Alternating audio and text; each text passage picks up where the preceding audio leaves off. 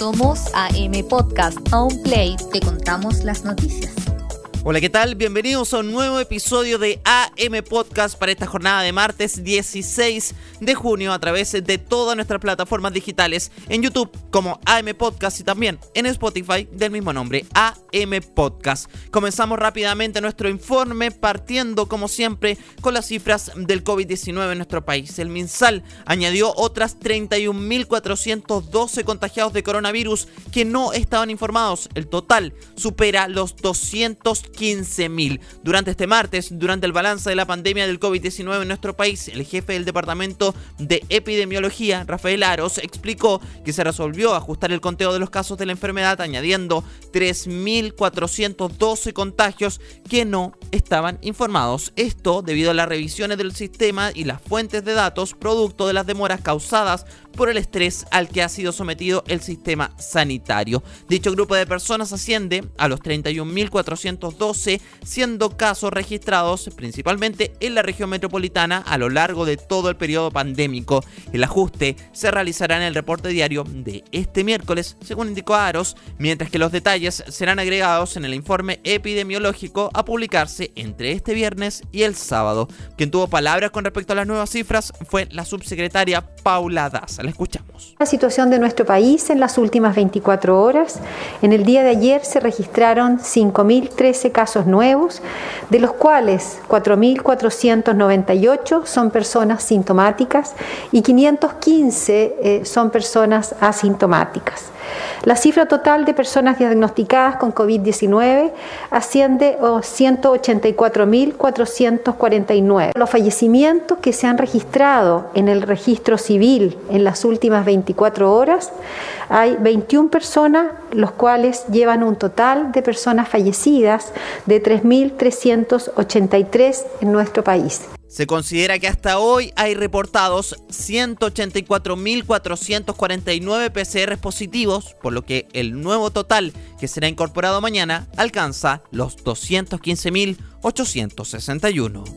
Y continuamos con materia nacional y en el Hospital San José los funcionarios protestaron durante la visita del ministro París que la dignidad se haga costumbre en la vida y en la muerte. Los trabajadores de la salud se manifestaron tras la llegada del ministro de Salud al recinto. Según explicaron, su principal demanda es la instalación de un hospital modular debido a que el recinto ha sufrido inundaciones en la carpa que se habilitó. Un grupo de funcionarios del Hospital San José realizaron una protesta durante la tarde de este martes en medio de la visita del ministro de Salud Enrique París. La recién asumida autoridad llegó hasta el recinto de salud para realizar la entrega de 26 celulares como parte de un programa que pretende impulsar la comunicación digital entre los hospitalizados y sus familiares. En ese contexto, los trabajadores de la salud desplegaron una serie de lienzos con consignas que indicaban que la dignidad se haga costumbre en la vida y en la muerte y las carpas son para acampar y no para hospitalizar.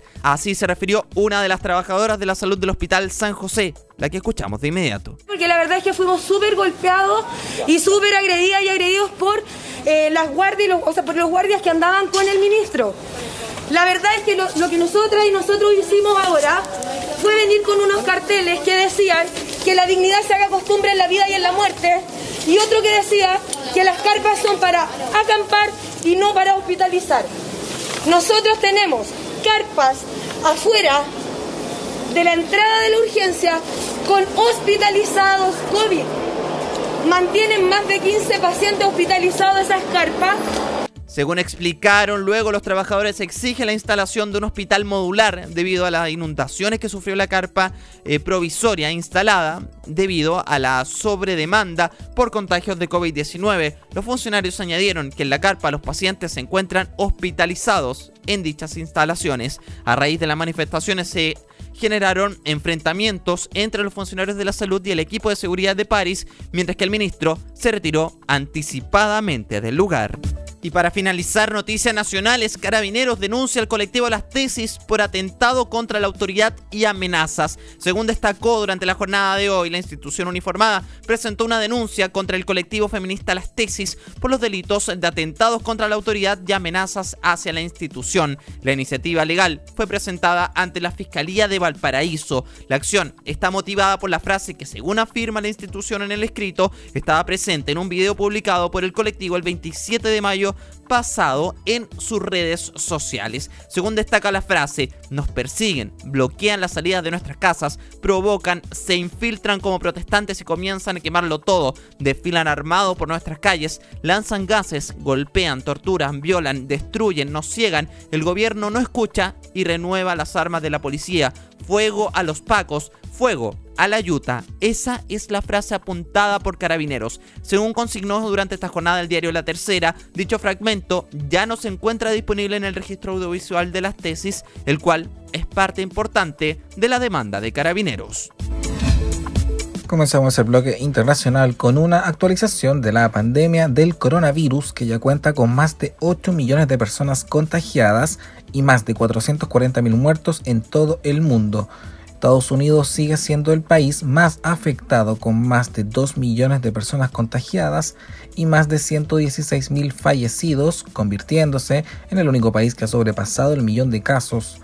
En la lista le siguen Brasil con más de 923 mil contagios y 45 mil muertos, mientras que Rusia ya tiene a 500 mil afectados. Ahora nos vamos a Corea del Norte y Corea del Sur porque este martes el Ministerio de Unificación de Corea del Sur confirmó que Corea del Norte hizo explotar una oficina de enlace que se encuentra en territorio norcoreano. La oficina de enlace, que ha estado vacía desde enero debido a las restricciones impuestas por la pandemia del COVID-19, fue inaugurada en septiembre de 2018 para ayudar a las dos Coreas a comunicarse de manera regular por primera vez desde la Guerra de Corea. La medida de hacer explotar este edificio fue tomada solo horas después de que Corea del Norte renovara las amenazas de acción militar contra el sur. Las tensiones entre Corea del Norte y Corea del Sur se han intensificado durante las últimas semanas, impulsadas por grupos de desertores en el sur enviando propaganda al norte. Se trata de folletos lanzados con globos hacia el territorio norcoreano o dentro de botellas que lanzan al río que marcan la frontera y suelen contener críticas a Kim Jong-un en materia de derechos humanos o por su programa nuclear. La hermana del líder norcoreano Kim Jong-jong había amenazado con demoler la oficina en una escena trágica en un comunicado enviado durante el fin de semana. Las imágenes de la agencia noticiosa surcoreana Yonhap mostraron una columna de humo saliendo de lo que parecía ser un complejo de edificios. Y cerramos el bloque en India y China, porque las autoridades de India denunciaron que este martes al menos 20 soldados murieron en un violento enfrentamiento registrado con tropas chinas en la frontera de la región de Cachemira, Además, el gobierno indio señaló que ambas partes sufrieron bajas, pero hasta el momento las autoridades chinas no han reportado víctimas fatales. Se trata de las primeras muertes registradas en más de cuatro décadas del enquistado conflicto en la frontera compartida entre ambos países, conocida como la línea de control actual. Desde India señalaron que los enfrentamientos ocurrieron la noche del lunes en el valle de Galoan, situado en la región de Aksai Chin, que forma parte de la frontera occidental en común, en un enfrentamiento violento como resultado de un intento de la parte china de cambiar el status quo de forma unilateral en la zona, mientras que China acusa a India de cruzar la frontera hacia el lado chino en dos ocasiones provocando y atacando al personal chino, lo que resultó en una grave confrontación física entre las fuerzas fronterizas. Las tensiones territoriales entre India y China reavivaron los roces entre dos países que han estado en un conflicto intermitente desde la década de 1960. La línea actual de control desató recientemente el conflicto entre Nueva Delhi y Beijing, esta línea fue establecida en 1993 como parte de un intento para marcar el largo tramo de frontera entre los dos países, pero su ubicación precisa puede ser borrosa y las disputas fronterizas siguen en un curso entre India y China reclamando dónde termina el país y dónde inicia el otro.